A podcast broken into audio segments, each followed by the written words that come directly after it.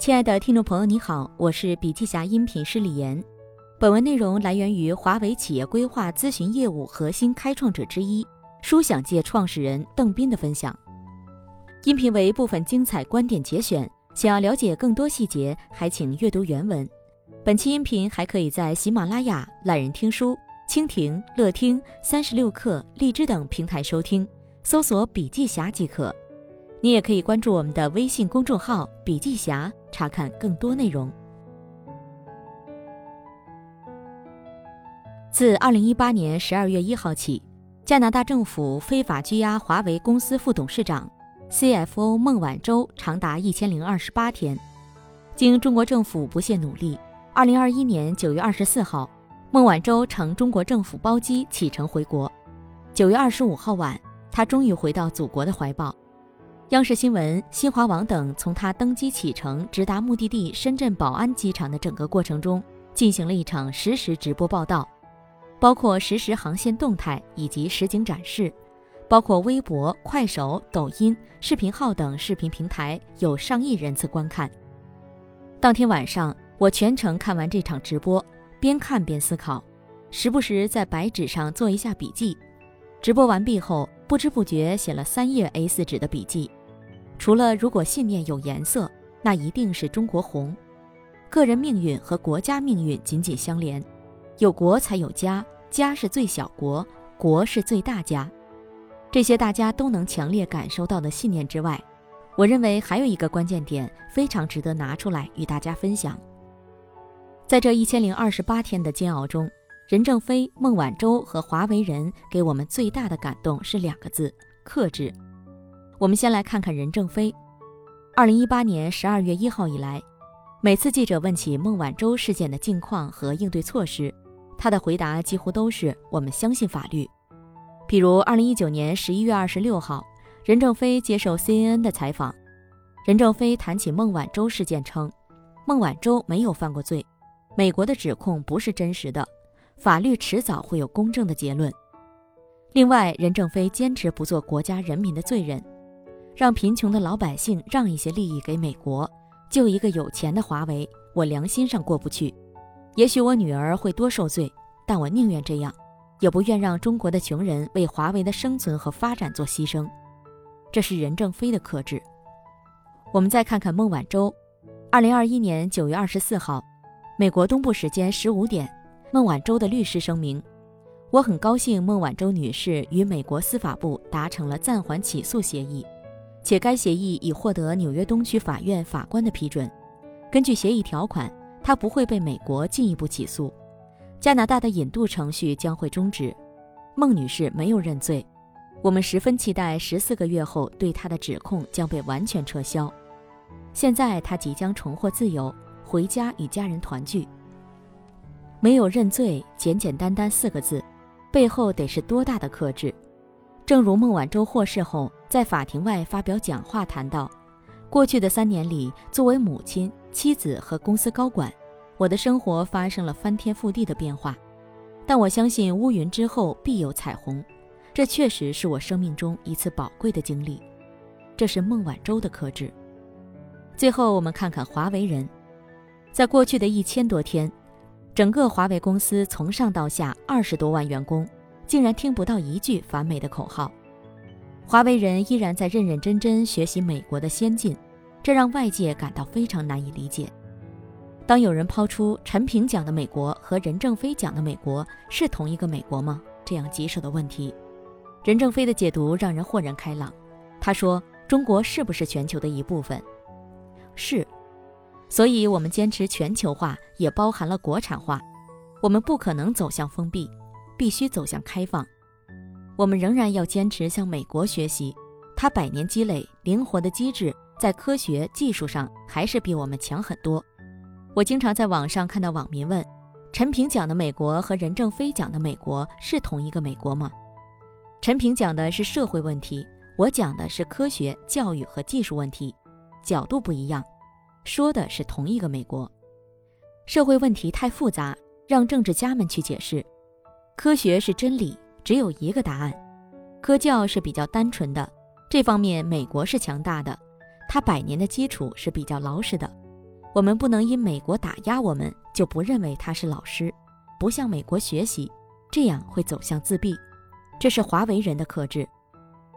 克制不仅仅体现在这样的非常规公共事件上，在华为三十多年的业务运作过程，更是体现的淋漓尽致。孟晚舟回到祖国，尽管华为未来还面临着巨大挑战，但可以预见这家公司逐渐从新闻事件回归企业的经营运作。因此，我们今天看一看克制如何体现在华为业务运作中。我们以华为造车这个热门话题开始谈开。二零二零年十一月二十五号，华为向业务公开了任正非不久前签发的关于智能汽车部件业务管理的决议。作为一位持续研究华为管理超过十七年的研究者，当我看到这个文件后，我暗地里感叹：任正非太懂人性了。华为明明具备造整车的集成能力，但承诺在未来三年内坚决不造整车，而聚焦于智能汽车部件制造。以后谁再戒言造车，干扰公司，可调离岗位，另外寻找岗位，让所有的车企都成为华为的客户，而不是对手。在华为，这样的打法不是一个个案，这是非常克制的打法。在面向企业客户时，华为有一个非常独特的商业模式——被集成。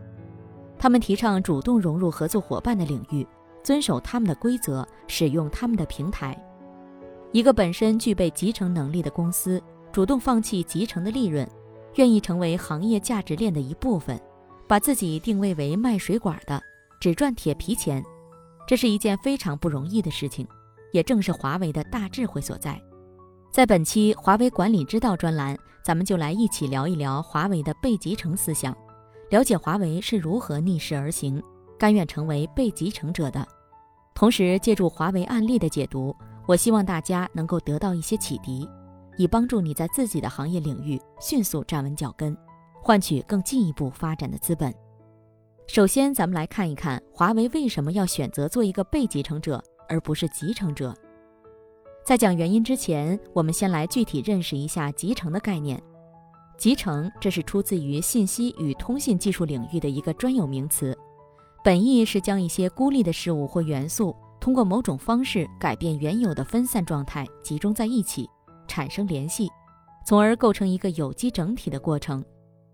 应用到企业管理中也是如此，在自己弱小时，企业家憋着一股劲儿，努力拼搏做强做大；当大到一定程度时，对内就把自己的地盘用围墙圈起来。搞自己的帝国，在自己的大花园大宴宾客，对外大包大揽，打击异己，试图独霸这个世界，成为一个集成者，要求所有合作伙伴根据制定的规则来接入我的平台。但是华为却反其道而行，这是为什么呢？要弄明白这件事儿，还需要从十年前的华为说起。在二零一零年，华为从电信运营商务部进军企业业务时。发现业界集成商已经有很多了，他们是华为进入这个领域的重要渠道伙伴。但问题在于，这些老玩家对华为的进场非常顾虑，担心有一天华为把他们的饭碗抢了。另外一方面，华为的新设备与客户老设备对接，不可避免地接触到客户的应用层信息和数据，客户对此有比较多的顾虑。华为为了彻底打消业界集成商伙伴和客户的顾虑。明确制定了华为面向企业客户的商业模式——被集成。通过这一商业模式，华为向合作伙伴传达的意思也很明确，就是我绝对不做集成商，愿意被你集成。这样，华为也就不会跟合作伙伴争食，也能充分激发合作伙伴的积极性。同时，这一商业模式也逼迫华为立出一孔，自身聚焦，把企业 ICT 产品和解决方案做到极致，有竞争力。各集成商才愿意争相把华为产品纳入自己的集成方案中。那么在这一点上，华为具体是怎么做的呢？制定三不原则：上不碰应用，下不碰数据，不做股权投资。我们赚一块，合作伙伴赚十块。我们又该如何学习华为这一点呢？被集成不是放弃竞争，随波逐流。被集成只能算是企业间合作的一种方式，只不过是一方作为主导者。另一方作为遵守者，既然是一种合作方式，那么本质来说就是企业发展的一种手段。因此，关于这种合作方式，可以注意两点：第一点是合作最主要的是保持独立；第二，合作的目的是为了盈利。被集成也要有成长。既然是被集成的合作方式，在我看来，就意味着在合作的领域中，有一方的实力占据了领先的位置，或者说双方的实力有一定差距。如今有了合作的机会，其实也就意味着有了学习的机会，而且是在实践中学习。摆正心态，每个人都想成为领导者，每家企业都想做集成者，这是人之常情。可以说，正是这种欲望驱动着企业的进步。但当我们实力不济，还需时日发展成长的时候，作为跟随者也是一件很正常的事情。千万不能因为一时的不如人，就打击了企业的上进心。最后，我们做一个小结：克制是华为人刻在骨髓中的行为方式，体现在企业市场的合作策略被集成。跟以往鼓励大家奋勇冲先的思路不同，被集成是需要大家静下心来，遵守其他企业规则的合作方式。